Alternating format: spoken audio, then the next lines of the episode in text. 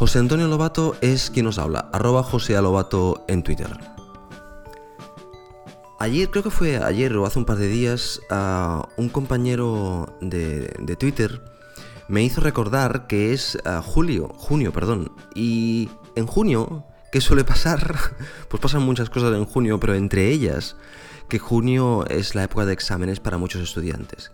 Eso creo, porque al menos en mi época lo era. Ahora no lo sé si los exámenes son antes o después, pero creo que sigue siendo algo similar. O sea que por esta época la gente está de exámenes. Y entonces... Bueno, pues un poquitín me he acordado de ellos, quiero desearle toda la suerte del mundo a todos ellos que están ah, ah, examinando. Mm, digo suerte porque realmente aprobar un examen no es cosa de suerte en un 90%, pero posiblemente en un 10% sí, dependiendo de las preguntas que te caigan, cómo te caigan, qué día tengas y este tipo de cosas. Suerte a todos. Y además aprovecho ah, para hablar de, unos temas relacionados con esto. Y es que, como muchos de los que me conocéis ya sabéis, yo soy un gran fan de los editores de texto, sobre todo en el Mac. Eh, me encantan muchos editores de texto, demasiados. Y cuando digo editores de texto, son editores que puedo utilizar tanto para hacer em, código, en algunos casos, y otros editores que son más para escribir. Pero bueno, en general los, yo los abarco en, eh, dentro de, esa categoría, los hay para código y los hay para, texto. Eh, bueno, yo les llamo editores de texto en términos generales. Bien, pues no solo en el Mac, en el, en el iPad ah, y en el iPhone, de hecho, también tengo los míos que, os voy a decir porque los considero interesante mencionarlos. Tengo Nebulous Notes. Nebulous Notes es un editor que, está muy bien porque ah, primero es un editor que funciona directamente con Dropbox y después funciona una función de pantalla completa bastante buena.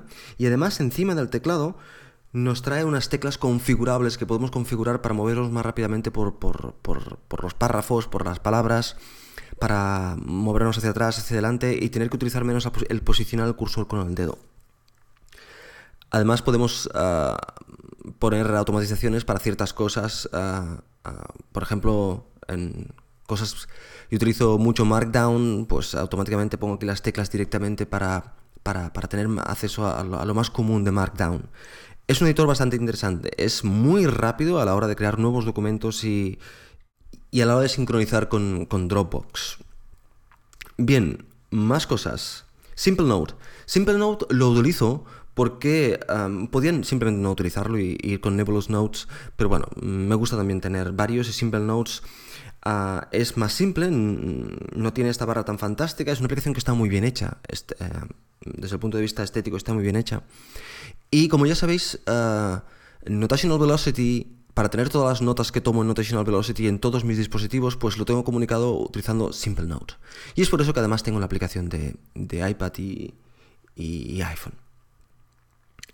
También es muy rápida y funciona realmente, realmente bien. Después tengo Plain Text. Plain Text es eh, más o menos lo mismo, porque ah, está muy bien hecha. Está muy bien hecha. Es de amigo, del amigo Grosjean y, es una aplicación simple de edición de texto y muy, muy agradable. Y bueno, ah, de la misma forma está sincronizada con Dropbox y, y lo mismo de lo mismo. Muy bien.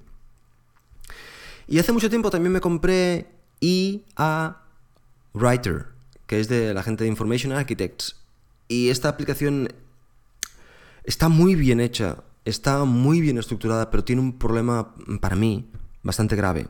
Y es que en la nueva versión se comunica con Dropbox, pero todavía no soporta carpetas. Y bueno, estar con Dropbox y no soportar carpetas, pues para mí es un agujero bastante considerable. Pero la aplicación está muy bien hecha, tiene un contador de palabras, un contador de, caracteres, ah, tiene también una barra especial encima del teclado que, con la cual puedes moverte hacia la derecha y hacia la izquierda de las palabras. Bueno, ah, puedes hacer bastantes cosas. La aplicación además visualmente es, muy agradable. También está bien. Bueno, eso, esa es mi línea de cuatro editores de texto. Pero tengo uno, y en este es el cual he pensado cuando he pensado en, estudiantes, pero después me he dado cuenta que, que puede servir para mucho más gente y es SoundNote. SoundNote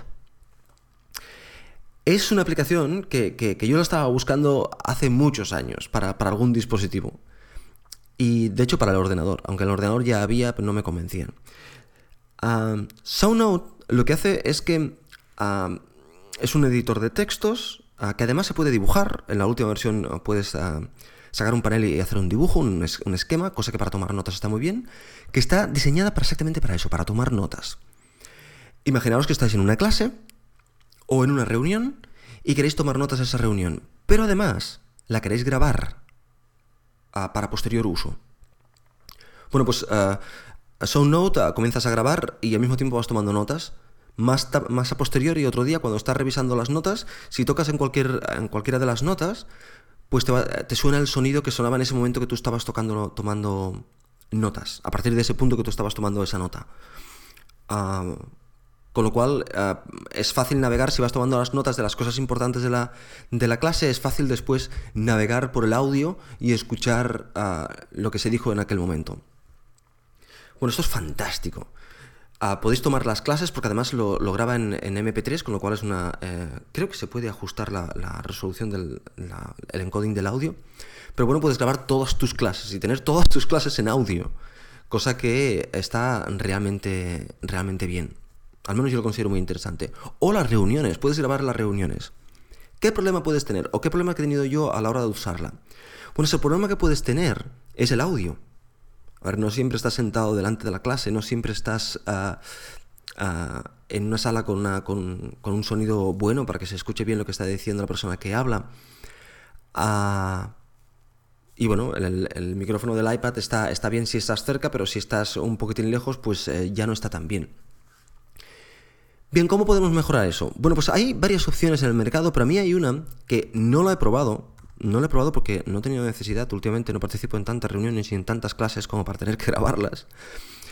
Pero uh, que tiene muy buena pinta, me la miro desde el principio, mmm, sobre todo para el tema del podcasting y tal, pero tiene muy buena pinta.